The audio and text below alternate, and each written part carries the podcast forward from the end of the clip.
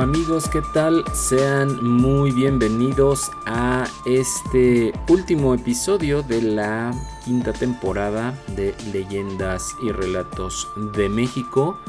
Antes de continuar, les ofrezco una disculpa por eh, la tardanza en sacar este último episodio, que además es el episodio número 100 pero bueno, tuve ahí algunas complicaciones de salud y la verdad es que no me gusta grabar podcast cuando estoy enfermo porque pues la voz te cambia y al final se escucha mal. La única vez que lo hice no me gustó para nada, entonces pues decidí esperarme a estar ya completamente recuperado.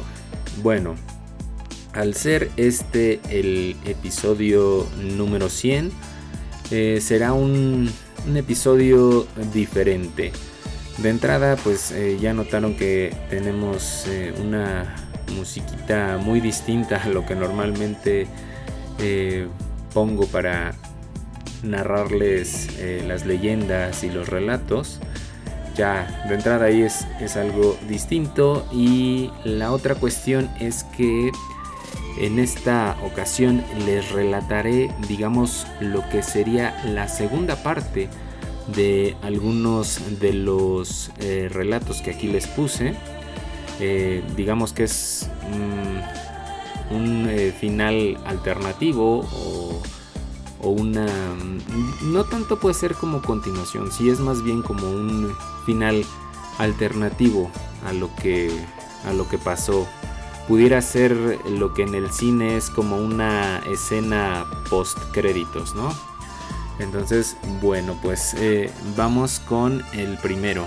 En los inicios de este podcast, específicamente en el episodio número 2 que lleva por título Pascual y el Muerto, eh, sucedieron unos acontecimientos que derivaron en una tragedia para las personas que mm, apenas tienen poco tiempo de escuchar este podcast y que no lo han escuchado, pues los invito a que vayan a escucharlo en la primera temporada, el episodio número 2, Pascual y el Muerto. Bueno, pues para los que lo escucharon eh, sabrán que al final cuando mi tío Pascual decide regresarse al pueblo allá a Michoacán, bueno pues eh, su hija pequeña muere debido a que ella decía que veía a un, hombre malo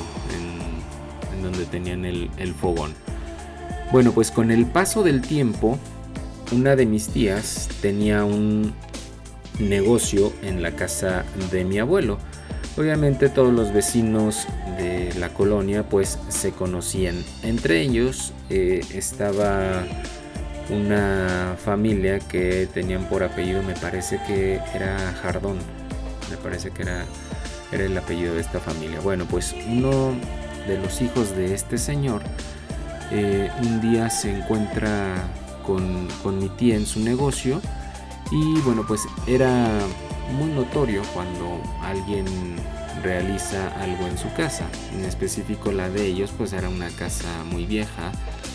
Era más bien como una vecindad. Entonces mi tía le pregunta a este muchacho eh, cómo es que habían conseguido para arreglar la casa. Pues porque ellos no tenían la posibilidad económica de hacerlo.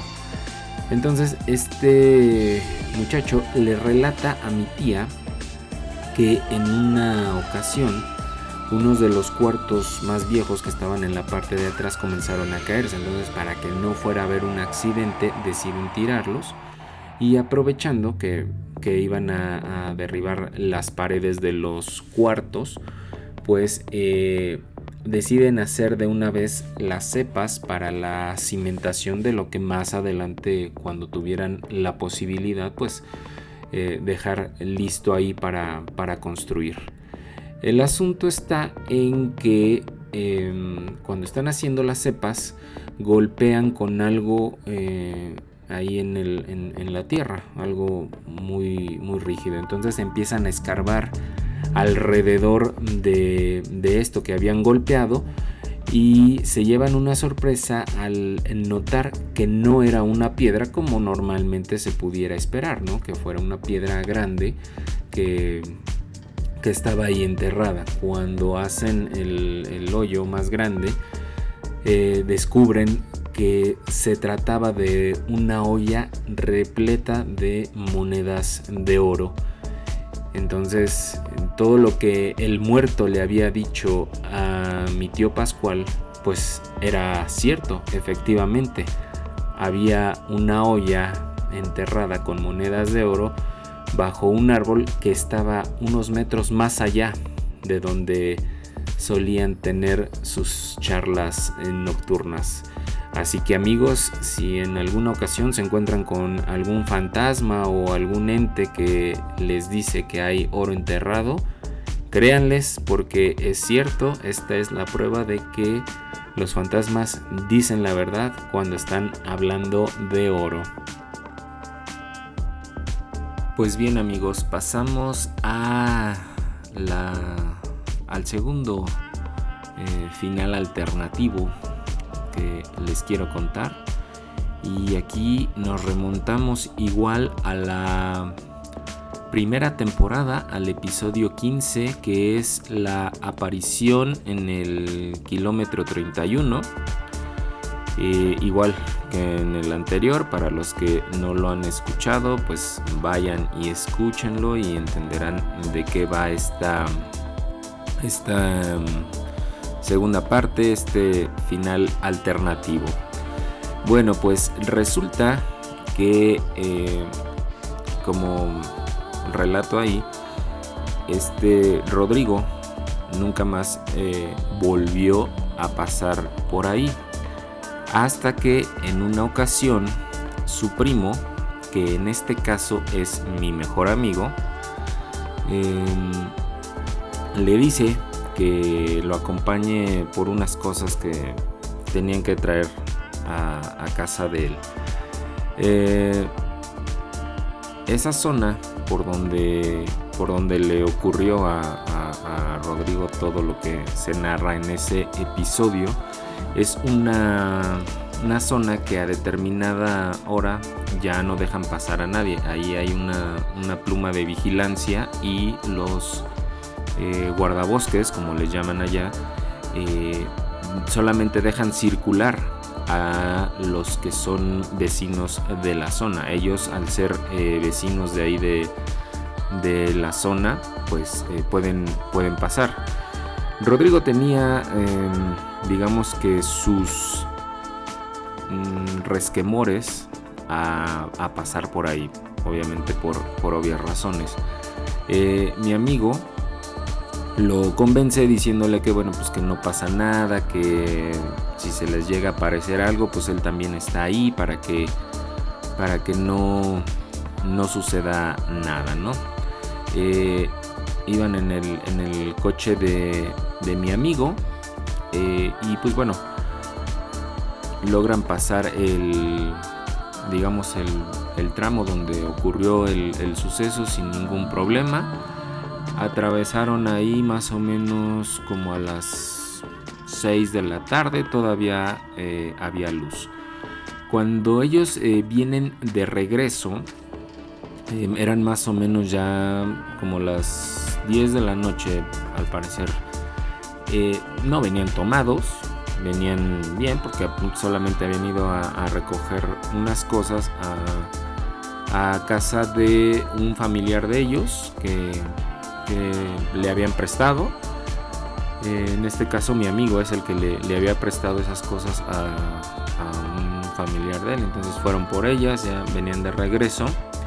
Y justo en el, en el tramo donde ocurrió el accidente de Rodrigo, eh, mi amigo pues era el que venía manejando y voltea por el, por el espejo retrovisor ya que algo llama su atención.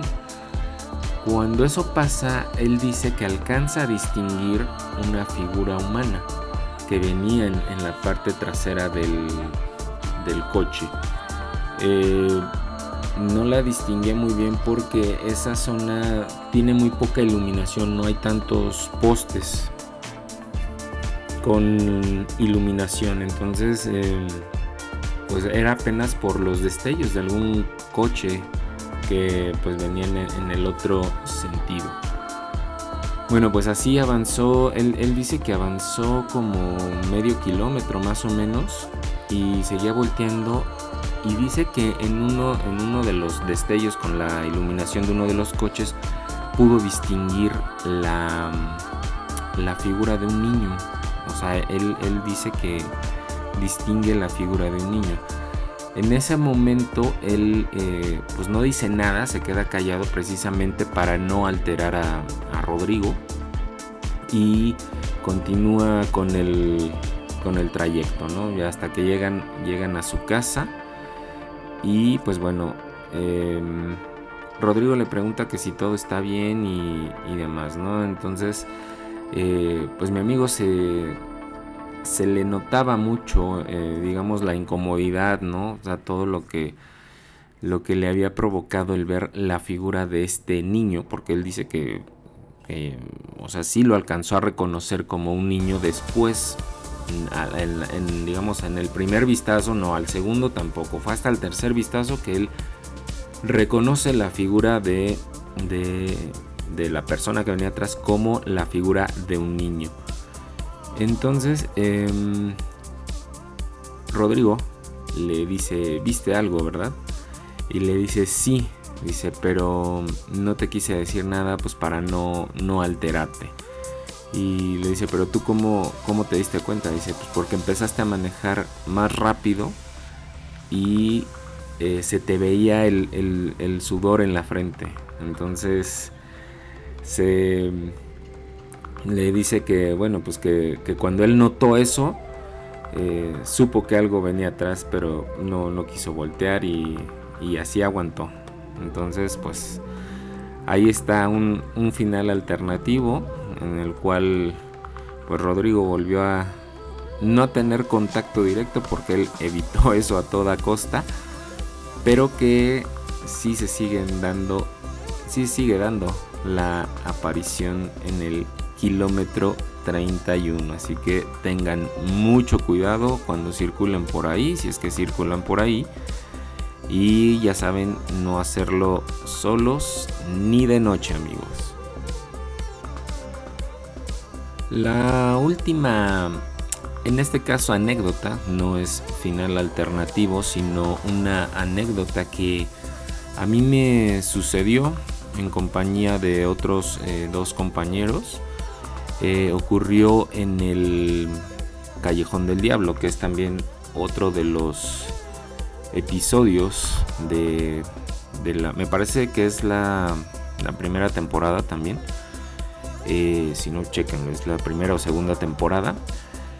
Pero bueno, en, esa, en esa ocasión, eh, nosotros, yo iba en una de las dos universidades que, que están ahí, en esa zona.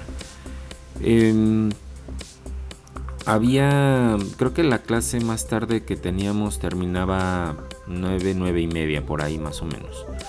El punto es que terminó la, la clase que teníamos y nos quedamos a checar algo de, no me acuerdo si era eh, algo de la materia de fotografía o de la, la materia de, radio. El caso es que estábamos, nos tocaba, eso sí nos tocaba exponer. Y estábamos eh, terminando de, pues, de repartir los temas que, cada quien iba a exponer. Eh, cuando, bueno, notamos que pues ya, ya era tarde y, pues, bueno, ya teníamos que, que irnos, ¿no? El coche yo lo paraba eh, justo en la calle de Campana, en donde, digamos, donde hace conexión con el, con el callejón del diablo. Y otro amigo también lo había dejado en uno de los estacionamientos que están eh, ahí cerca. Eh, cuando, cuando salimos, pasamos justo por ahí, pero mm, ya, no recuerdo cuál fue el motivo de que, em, digo, nosotros tenemos que caminar derecho y, salimos para allá. Pero me parece que uno, eh, de mis amigos eh, quería ir a comprar algo al, Seven que estaba del otro lado de la, de la avenida, en este caso de Río Miscuac. Y me acuerdo que por eso decidimos cruzar el, el callejón. Eh, cuando vamos pasando por ahí, y de hecho el, callejón está muy bien iluminado, ¿eh? en ese, tanto ahora como en ese entonces siempre, siempre ha estado muy, muy bien iluminado. Eh, me acuerdo que íbamos caminando por ahí cuando uno de ellos empieza a, sentir como como algo en los hombros, como una, una pesadez. Eh, y se detuvo, se detuvo, se recargó en una de las paredes. Y pues nosotros eh, avanzamos como unos cinco pasos más y volteamos y lo vimos que estaba así. Y, me acuerdo que le decimos, este, le dijimos, Jorge, Jorge, ¿qué, qué tienes? ¿Qué, ¿Qué te pasa? Y no, o sea, solamente nos señalaba, no podía hablar, eso sí, me acuerdo que no podía hablar. Se quedó ahí como unos 5 minutos así tomando aire, tomando mucho aire. Y pues ya después cuando pudo recuperar la voz, él em, dijo nada más, este, vámonos, vámonos, vámonos, vámonos y caminamos lo más rápido que pudimos hasta que llegamos al, al, otro extremo, ¿no? Al otro lado. Eh, él solamente describe que fue que sintió como si algo se le hubiera colgado en los hombros, que lo fatigó mucho y que por eso se detuvo se detuvo ahí a pues a tomar aire, ¿no? Porque decía que estaba muy muy cansado. Nunca encontramos una explicación lógica a lo que le había sucedido a él. Pero bueno, pues ahí está. Sí, digamos que puede ser un evento paranormal o, no sé, algo difícil de explicar lo que pasó ahí en ese, en ese lugar, en el, callejón del diablo, que eh, pues ya saben, si quieren saber qué es lo que en antaño ocurrió ahí, pues vayan y escuchen el capítulo, el episodio, para los que no lo, no lo han escuchado y los que ya lo escucharon también, pues para que para que recuerden qué es lo que ahí sucedió. Bueno amigos, me despido. Este fue el episodio número 100. Ya saben que continuaremos con este podcast en la sexta temporada que yo espero que se estrene regresando de, vacaciones. Ya ven que es Semana Santa y Semana de Pascua, entonces terminándose las vacaciones, eh, la, primera semana después de vacaciones, pues eh, ya estaremos comenzando con la sexta temporada. Les agradezco nuevamente el que apoyen este podcast, su preferencia y pues bueno, ya saben que vamos a seguir mientras ustedes eh, les siga gustando y siga teniendo aceptación este proyecto que empezó hace año y medio. Ya saben amigos, por aquí nos seguimos escuchando. Hasta la próxima.